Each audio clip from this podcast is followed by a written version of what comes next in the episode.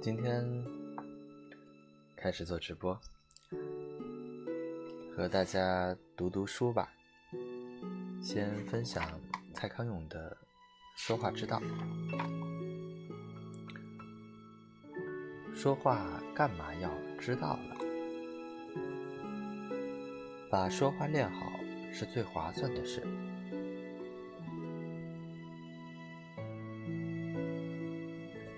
有人天天上健身房练出漂亮肌肉，可惜课堂报告或公司开会被用来展示脱衣的成果。有人唱歌非常好听，可惜想向男友道歉或想提醒老板加薪时，用唱的会显得男人怪。哦，好。这样呢？这样听得清吗？现在你可是唯一的一个听课。好，那我继续了。嗯，听的时候可以做点其他的事，感觉会更好。我就当着一个陪伴吧。就算你费很大功夫。把鼻子整得高挺，嘴唇整得丰润。你一旦站站上讲台演讲，也没办法靠挺鼻丰唇来赢得满堂的掌声。就算你家财万贯，富豪榜排了前五十名，一遇到女儿向你哭诉失恋之时，你也没办法靠钱解决，塞钱给她，叫她。卖杀手把负心男给杀了。所有这些事情，报告、开会、道歉、要求加薪、演讲、倾听诉苦，都只跟一件事情有关，就是你会不会说话，有没有能力去想，听你讲话的人是什么心情，想听到什么。而且，最让人开心的是。练习说话很方便，比练肌肉、练唱歌、去整形、去赚大钱都要省事儿的多。你根本不用专心去上课或者找医生，因为你每天都得说话。就像金庸小说《天龙八部》里的段誉，最爱练的武功是凌波微步，既不必负重，也不必揍人。只要一直练走路就好了，反正本来就每天都得走路，就走路走他个炉火纯青。结果段誉就靠这个凌波微步消灾解厄了，躲过了无数次大劫，还把到了大美女。很多说话书教的是说话的技术，当然技术也无比重要。但我不是只看重术的人，我喜欢研究说话这件事情，是因为我觉得透过研究说话，你会比较根本的搞清楚自己和别人的关系，搞清楚自己在想什么，别人在想什么，以及最有趣的，搞清楚自己到底是一个什么样的人。每天我们说那么多话。其中到底有几句话是我们说完之后会自己找个空档，把那几句话放在心头玩味一番的？我为什么说出这句话？我为什么会用这个态度说？如果没事儿就想想这些事，就会发现我们心里其实藏了很多我们自己都没有搞清楚的东西。这些东西藏在我们的话里。从我们的嘴巴说出去，变成别人评论我们的依据。如果我们稍加玩味我们的说话内容和说话方式，会比较懂得别人是怎么形成对我们的印象，怎样定位我们在他人中该放的位置。如果我们练习把我们相信的事和我们说的话尽量变成一体，那我们比较可能因为说话谨慎而成为谨慎的人，或者因为注重说话的品味而成为有品味的人，或者因为训练自己好好倾听，而终于变成了善于站在别人的立场想事情的人。这些就是我在意的说话之道。弄懂说话之道，比只是练习说话之术更重要。乡间老农一句话，常常比庙堂之上大人物的一小时的演讲动人。因为老农那一句话里生命含量很高，它能够打动我们；而大人物纵使言辞巧妙，大部分是别有居心，只想笼络人。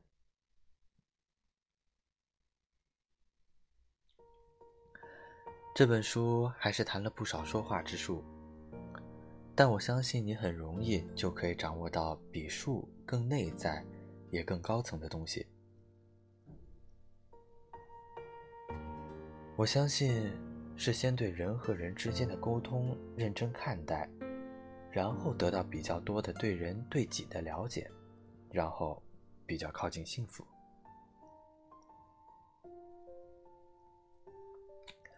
透过说话，懂得把别人放在心上，这就是我相信的蔡康永的说话之道。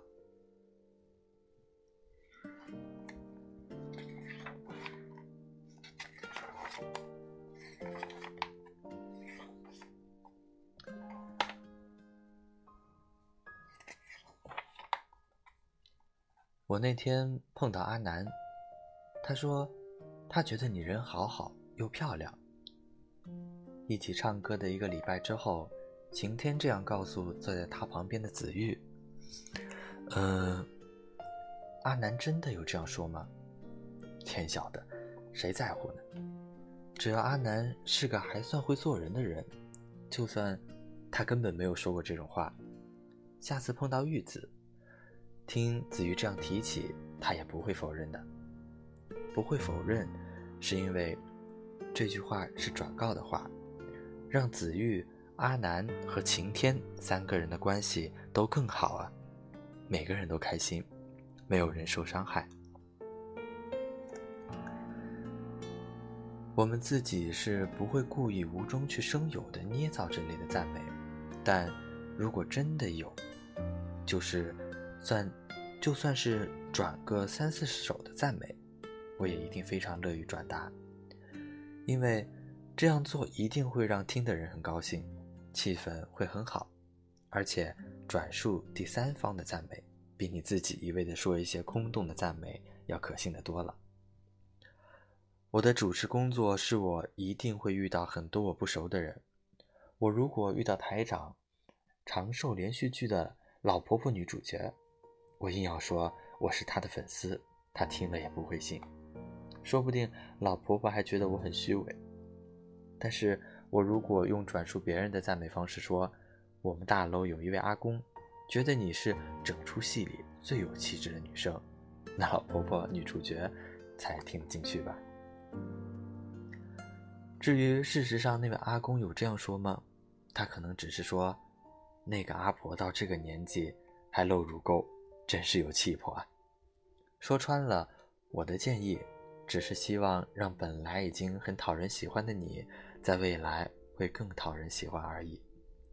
但如果你想练成的说话方式是想让别人怕你、讨厌你的话，那就请你赶快放下这本书，把本来要买的这本书的钱拿去买武士刀，或者买只臭鼬当宠物，比较快哦。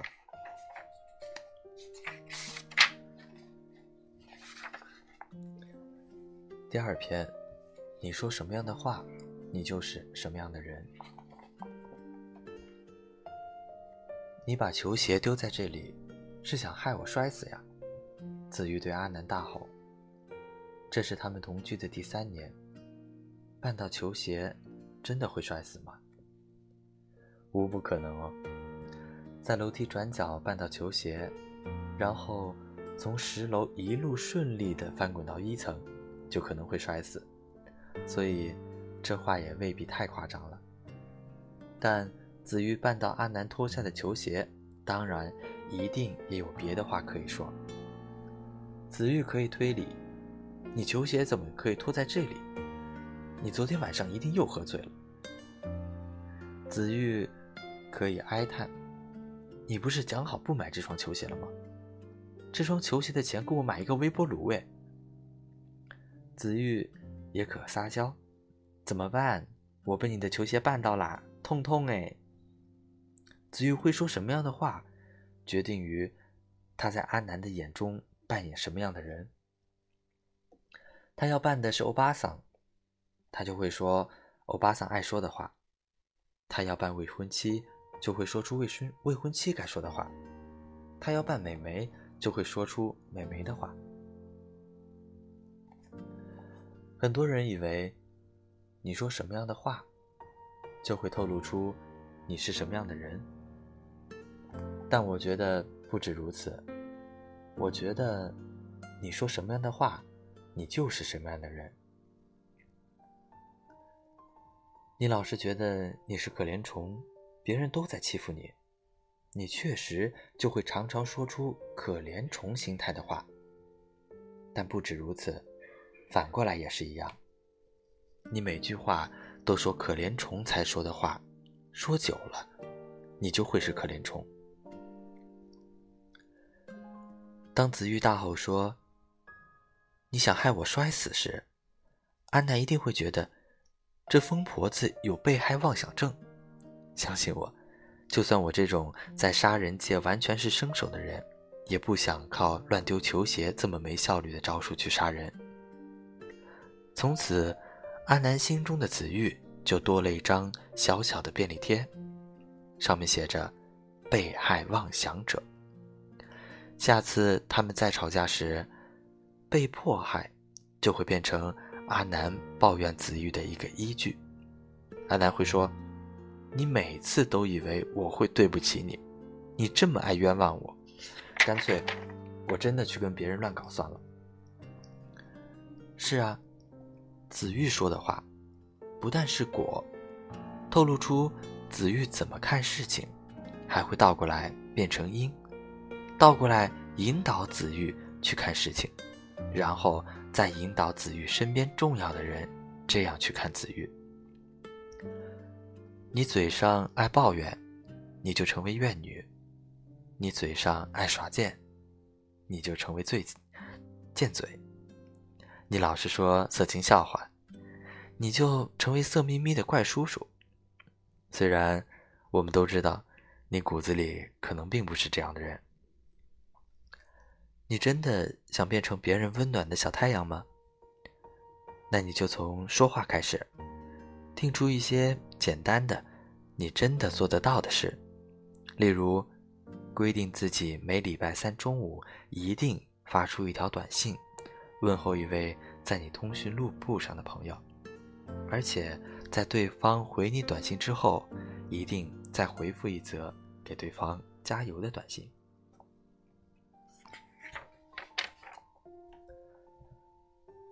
第三，外表好不好看，绝对不是人生的决胜点。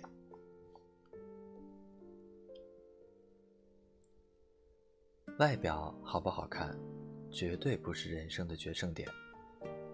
讨不讨人喜欢，还比较重要一点。这件事用常识判断就知道了。和你住同一间房子的室友，或者坐你隔壁办公室的同桌，就算长得很美，你也不见得心情会很好。但是他很讨人厌，你却一定心情坏。如果。你的室友或同事长得不美，但很好相处，很讨人喜欢，那你的心情就很容易很好。大概只有做大明星的人比较适合非常美，但是非常讨人厌。如果没有打算做大明星的话，那么会因为你的美丽而感到人生满足的人，其实很有限。反而是因你的讨人喜欢可以造福身边很多人。我约好了大家礼拜六一起去吃日本料理哦。子玉的朋友兴高采烈的打电话来。啊，可是我不吃日本料理哎。子玉如果直接这样回答，对电话那头的人来说当然很为难。子玉这样讲话，当然是把他自己一个人的喜恶放在了最重要的位置。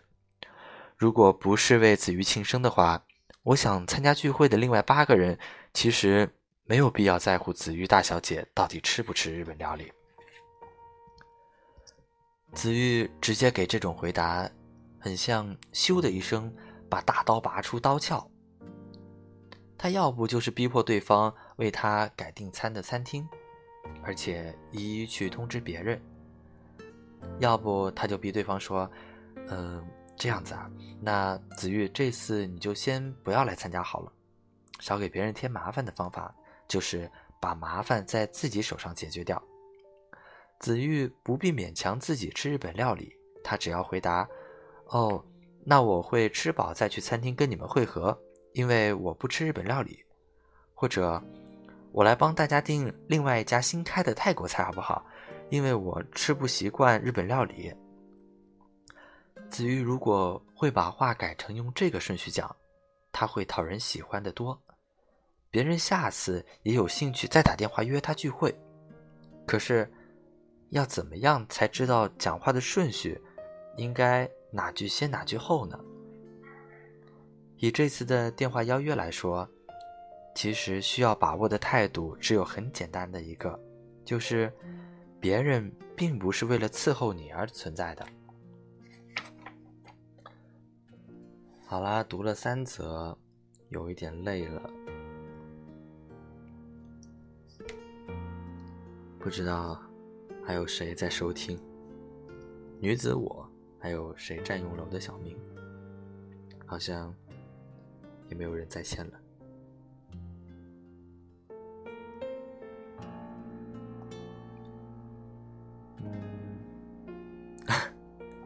在呢？没有。我本来想着就是，嗯，怎么说呢？就是自己没事儿读点东西，然后也当录个电台吧，然后把这个发出去，自己也能逼着自己看会儿书，我觉得也挺好的。不然的话都没有时间学习了。一开始听不进去。哎呦，怎么？看来，这种适合在更晚一点的时间会比较好。现在感觉可能还会有点早。哎，你就不能夸我一下？我也很辛苦的，好不好？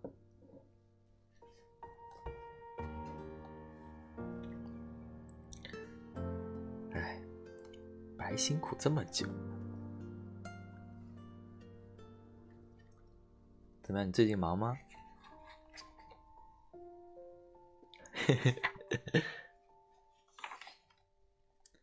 看来你最近也可以啊，小日子过的是吧？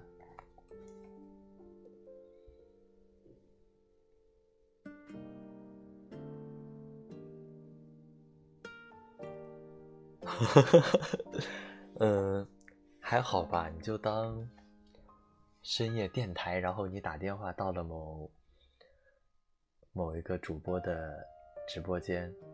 然后我们在这里假装不认识，对吧？假装不认识，然后呢，在这里聊一点有的没的。零点小屋啊，哎，我很怕我开了之后没有人听。对啊，你谁啊？我不认识你啊，谁占用了你我的小名？是谁啊？占用了你的小名？小明同学最近还好吗？还有，小德丽莎，你好，我的朋友，你喜欢我这种声线，还是另外一种比较轻快的呢？欢迎支持一下。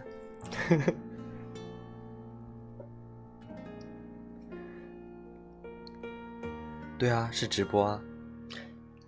现在现在什么都搞直播，真的。然后。在你没有来之前，我是在给大家读蔡康永的《说话之道》。哦，哎，好，那么，请问这位小德丽莎听众朋友，你有什么想要跟我们的听众朋友们一同分享你的故事呢？星子啊，星子现在是我一个人直播，他最近在那浪着的吧？等哪天应该可以连线，嗯，我应该打个电话给他，对吧？我觉得可以哎。最近刚过完年嘛，大家都挺忙的，然后大家都会在那边做自己的很多事情吧。有时候难免忙着会忘了。之后闲下来又会记起在那远方的朋友。听说 啊，没有啊，是你们家吗？小母猫，我们家有两只小猫，但是它还没到那个年纪吧。只是现在把它们有时候。关在笼子里，然后它们想出来就会冲我叫。你家的，你要跟我连线吗？你们家养小猫了？我们家有两只猫，带来做朋友啊。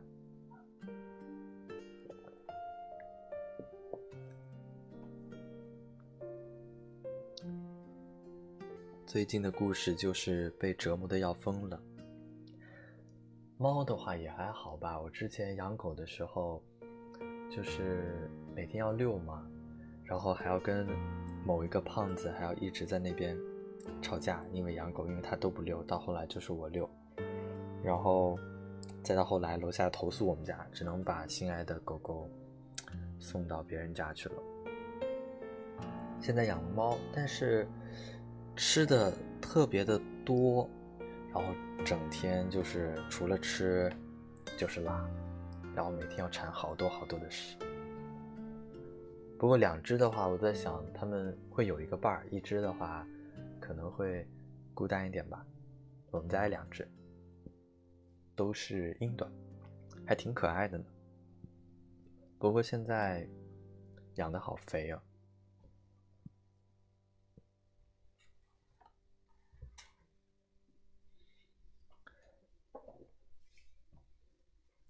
有空帮我分享一下，让更多人来陪我聊聊天吧。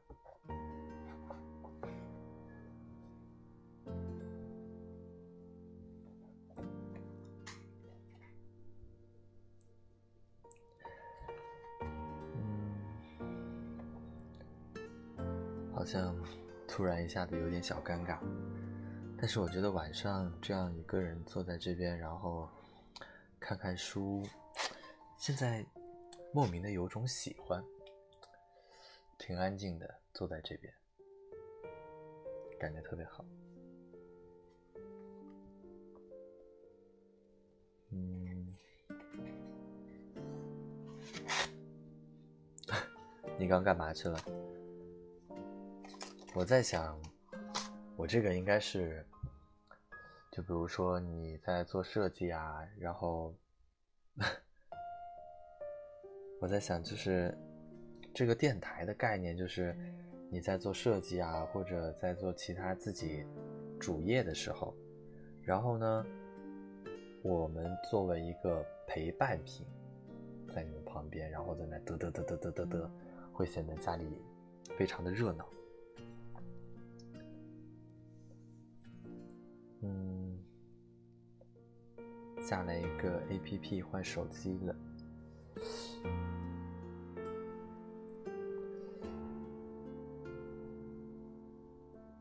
来连线，好呀，你需要连线吗？嗯，我看看怎么连啊。连线未开启，可支持多人同时连线。好，我已经连线了。然后你要干？好，拜拜喽，小明。哎，我们如果你还在之前那个地方的话，跟你透露一下，我们可能过几天就会见。嗯，不知道听到没有？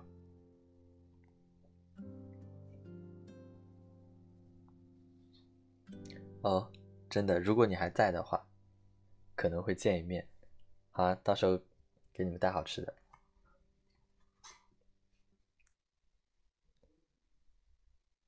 啊哈，哇，还给我送荔枝了！哇哦，谢谢金主。哇，难得的，我居然有八颗了。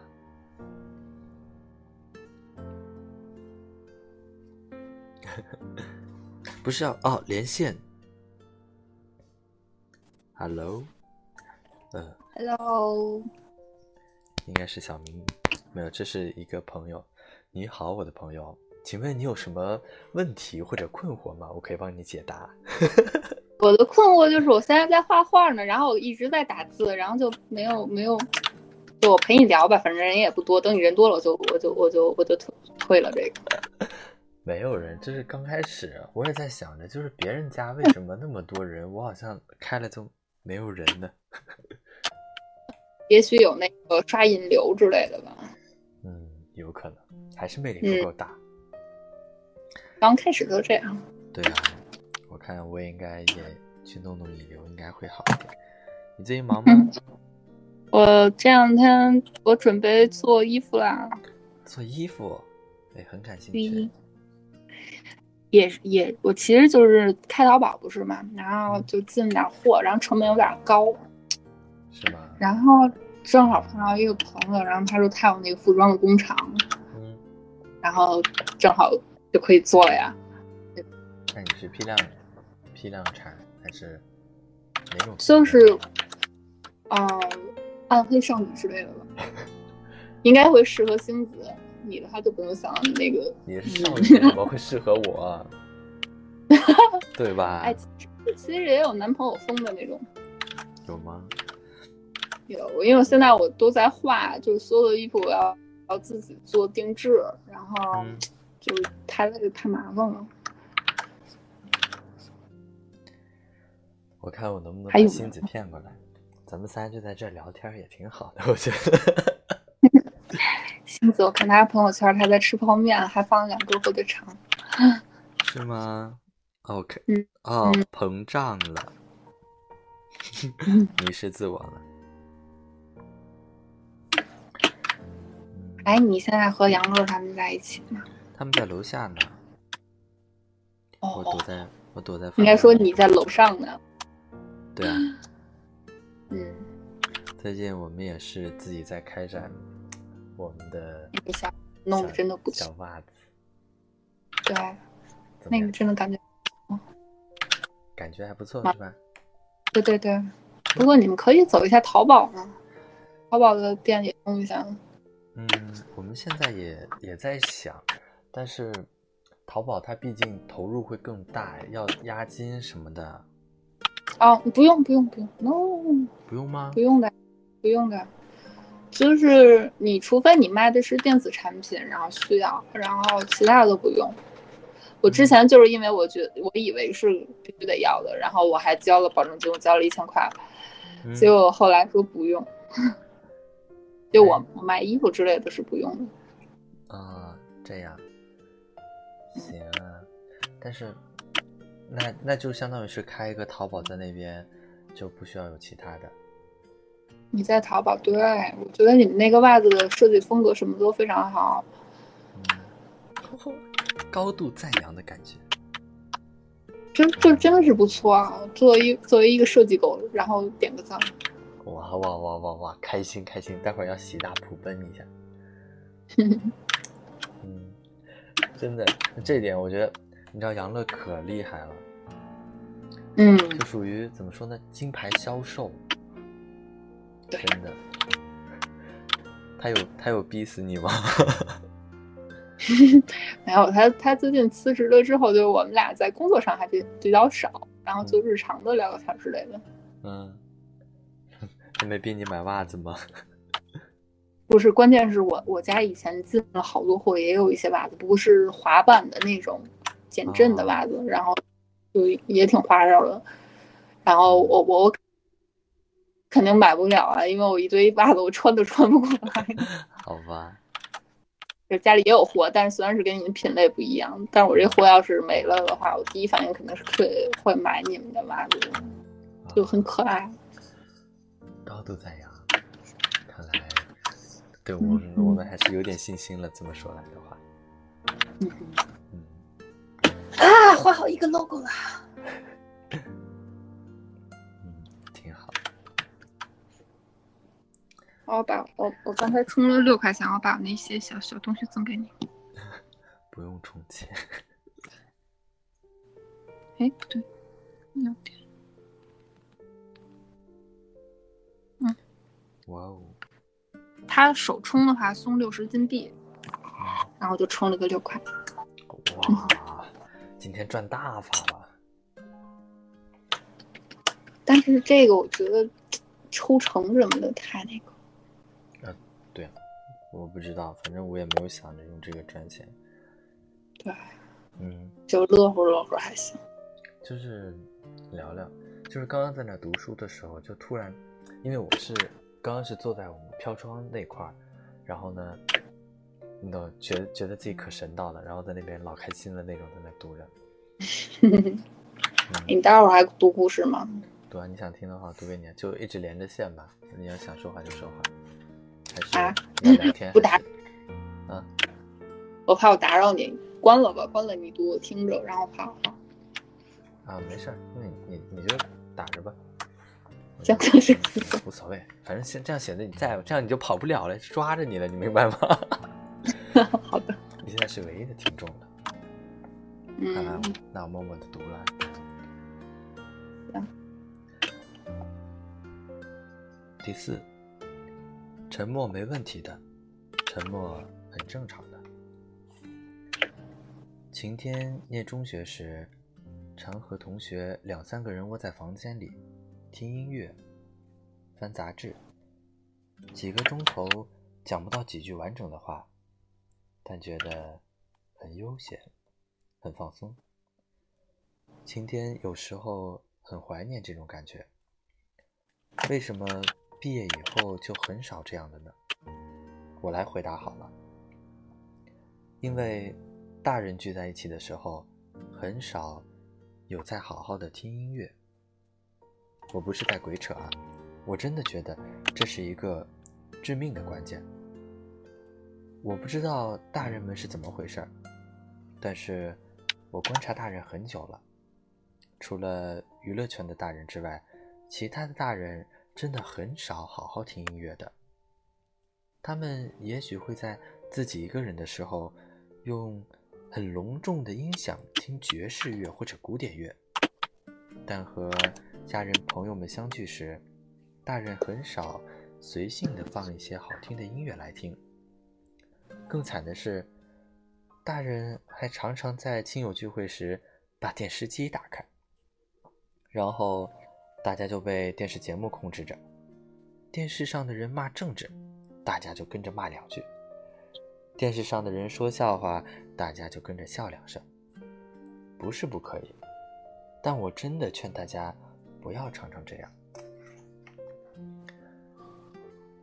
你听的音乐可以让耳朵和心休息，可以很随意的就形成了美好的气氛。这是靠电视或者靠嘴巴讲话都很难做到的。再亲近的朋友，再亲近的家人，都不可能每分钟都没完没了的一直讲话。不讲话时，当然就会有一阵子沉默了。沉默没问题的，沉默很正常的。但聚会时，沉默好像会带来压力，逼得人要开口讲些什么。这时候，如果空气中本来就弥漫着音乐，你就会发现沉默没那么可怕。但是，如果刚好音响可听，也不要依赖电视来填补沉默的空白。电视啊，嗯，就好像一个自以为很了不起的、喋喋不休的、很爱大声讲话的人。靠这样一个人来打发时间或者消除寂寞倒是不错。但是，家人晚餐或好友相聚时，有这么一个人在场是很被打扰的。电视对闲闲聊谈天毫无帮助。如果怕沉默带来的冷场，请不要给自己压力，不要逼自己随时要讲话题，请先优先把事情交给音乐来处理，或者也可以学着享受沉默。看夜景的时候，两人散步的时候，三五好友一起下厨煮菜的时候，正在做的事本身就很有趣，沉默。反而比喋喋不休更丰富，更值得回味。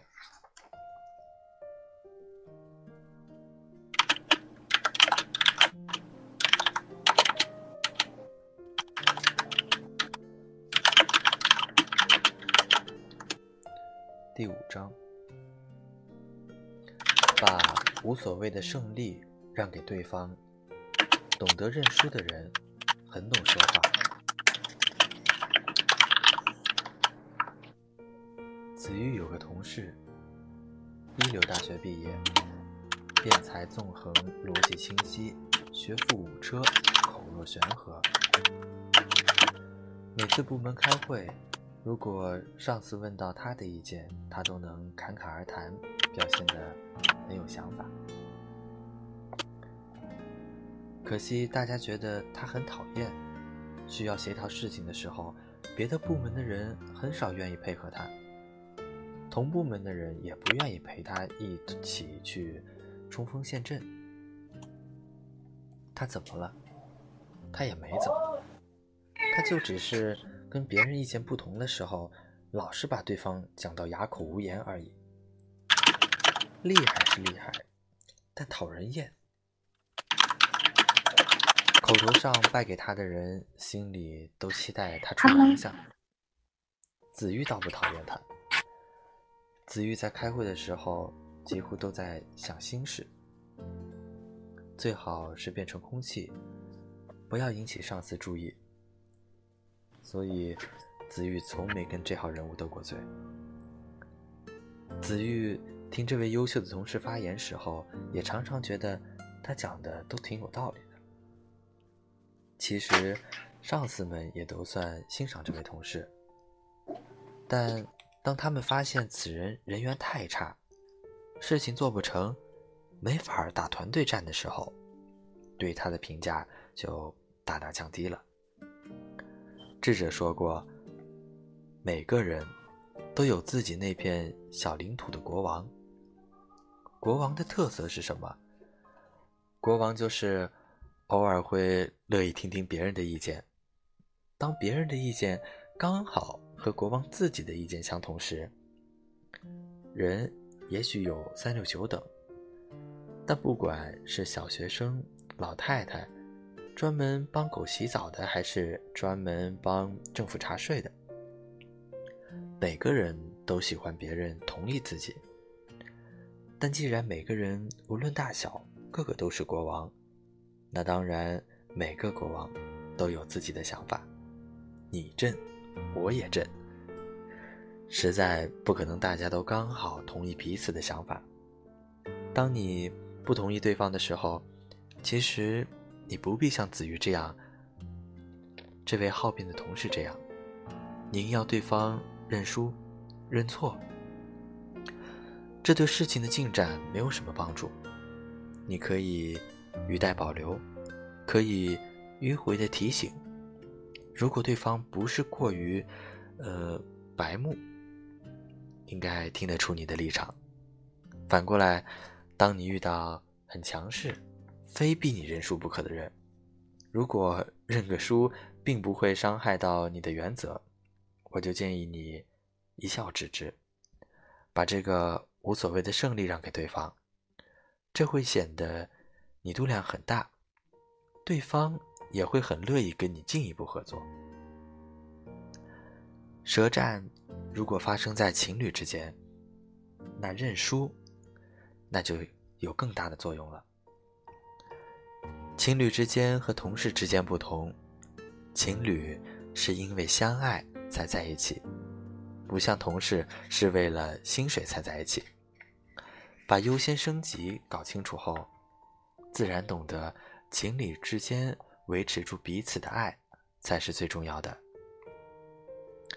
在相爱的前提之下，又何必计较输赢呢？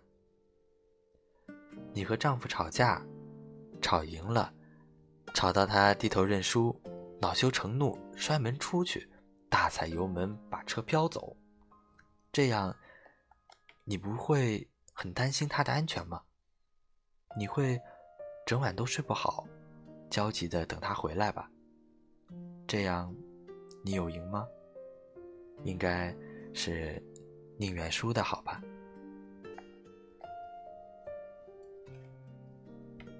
Hello，大家好。看来小德丽莎帮我吸引了不少朋友过来。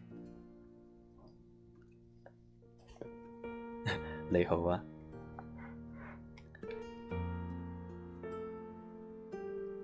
呼呼，别嘛。这位听众朋友，你可以把你的烦心事告诉我们，让我们的听众朋友帮你好好的解答解答。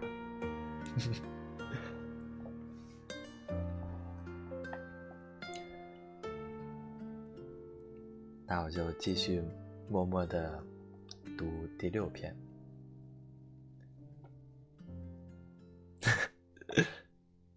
因为好像所有的主播或者是电台里边打电话，就是深夜情感类的，都会说有什么烦心事啊，怎么样，或者是家里出了什么。讲鬼故事的话，我自己会有点怕，我觉得，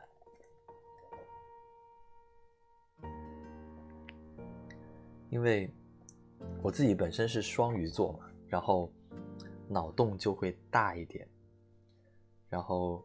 会常常讲想一些有的没的，把对方看在眼里，放在心里。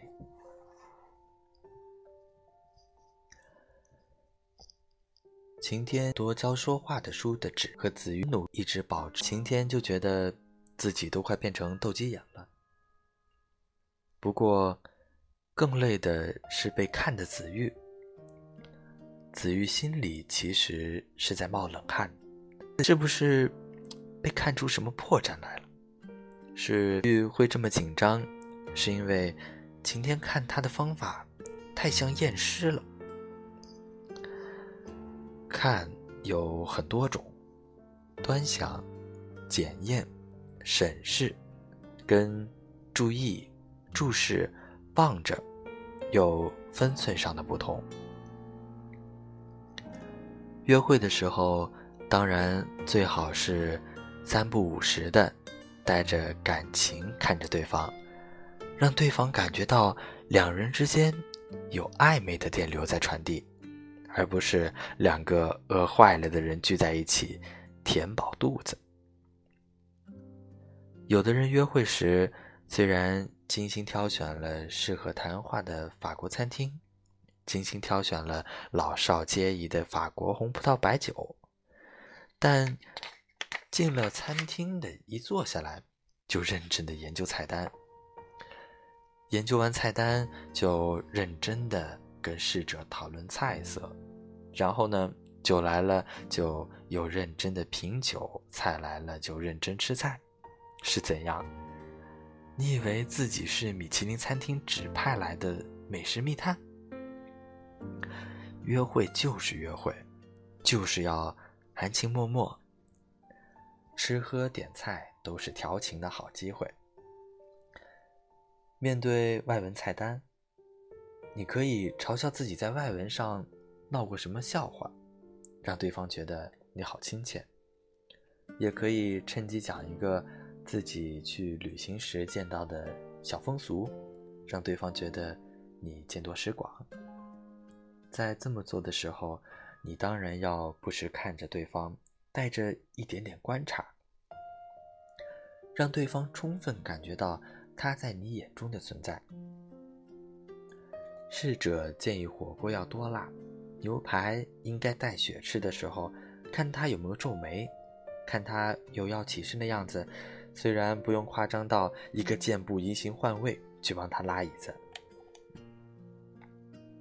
但起码该停下刀叉筷子，贴心的告诉他餐厅的化妆间在哪个方向。这些都需要你保持眼角观察，但不必端详审视的。很多人以为懂得美食美酒就是有品位的人，我一点都不同意。懂美食美酒的无聊蛋我见多了，跟这样的人聚会，你不觉会有如沐春风的感觉？你绝对不会的，因为他们没有以你为尊，而是以吃喝为尊。一个人如果能够做到把对方看在眼里，放在心里。就算这个状态只维持一顿饭的时间，也能让对方觉得被重视，如沐春风。看到没？被重视是关键词哦，要紧的就是那个“是”字。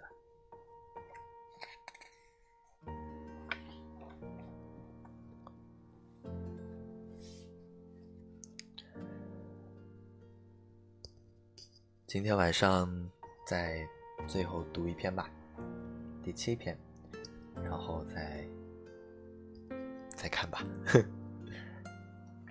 第七篇不会 game over，让人接得下去的话。初次约会，晴天对子玉聊起了他最爱的篮球赛。每次在网络上下注，只要有湖人队。我就一定赌湖人队赢。子玉如果也很爱看篮球赛，那当然没有问题。可是，如果子玉最不爱看的就是篮球赛呢？那子玉接下来说什么，就会很关键的决定初次约会的成败了。哦，我觉得篮球最无聊了。子玉说。如果子玉并不是被老妈拿枪指着太阳穴去约会的话，其实他应该不会这么着急着把约会搞砸的。倒带重来一次，对方不管说的是你心中觉得多么无聊的事儿，只要你愿意让他谈话继续，就请你忍住不要说出这么 game over 的话来。我每次都赌湖人队会赢，晴天说。对篮球完全没兴趣，也不想听臭男生继续穷吹篮球经历的子玉，可以接什么呢？那晴天，你一定常常熬夜看球赛喽。接下来就可以进一步聊他的生活作息了。那晴天，你都下多大的注？接下来就可以进一步的聊他的金钱观了。那。你看球赛的时候，你以前的女朋友都不会抱怨啊。接下来就可以进一步聊他的感情史了。只要你有心，你也可以替子玉想出另外十句可以接的话，不会让谈话尴尬的中断，也不会勉强子玉假装对篮球很感兴趣。被迫十五分钟。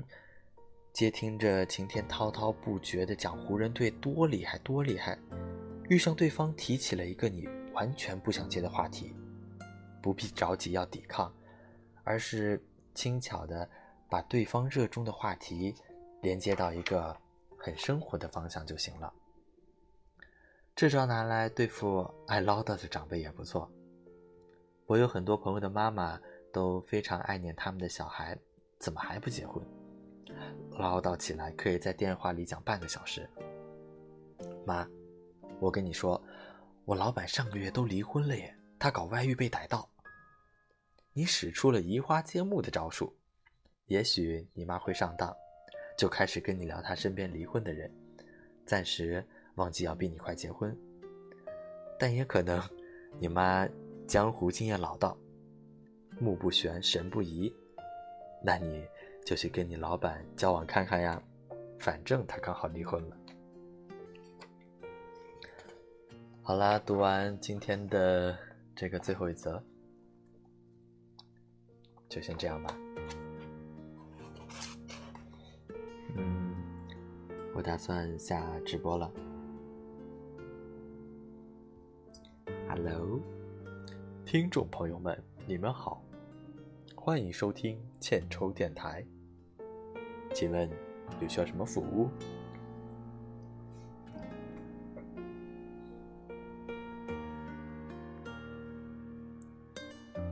好啦，大家都躺尸了，那我也下去跟我的朋友们嗨一会儿了。我下喽，拜拜。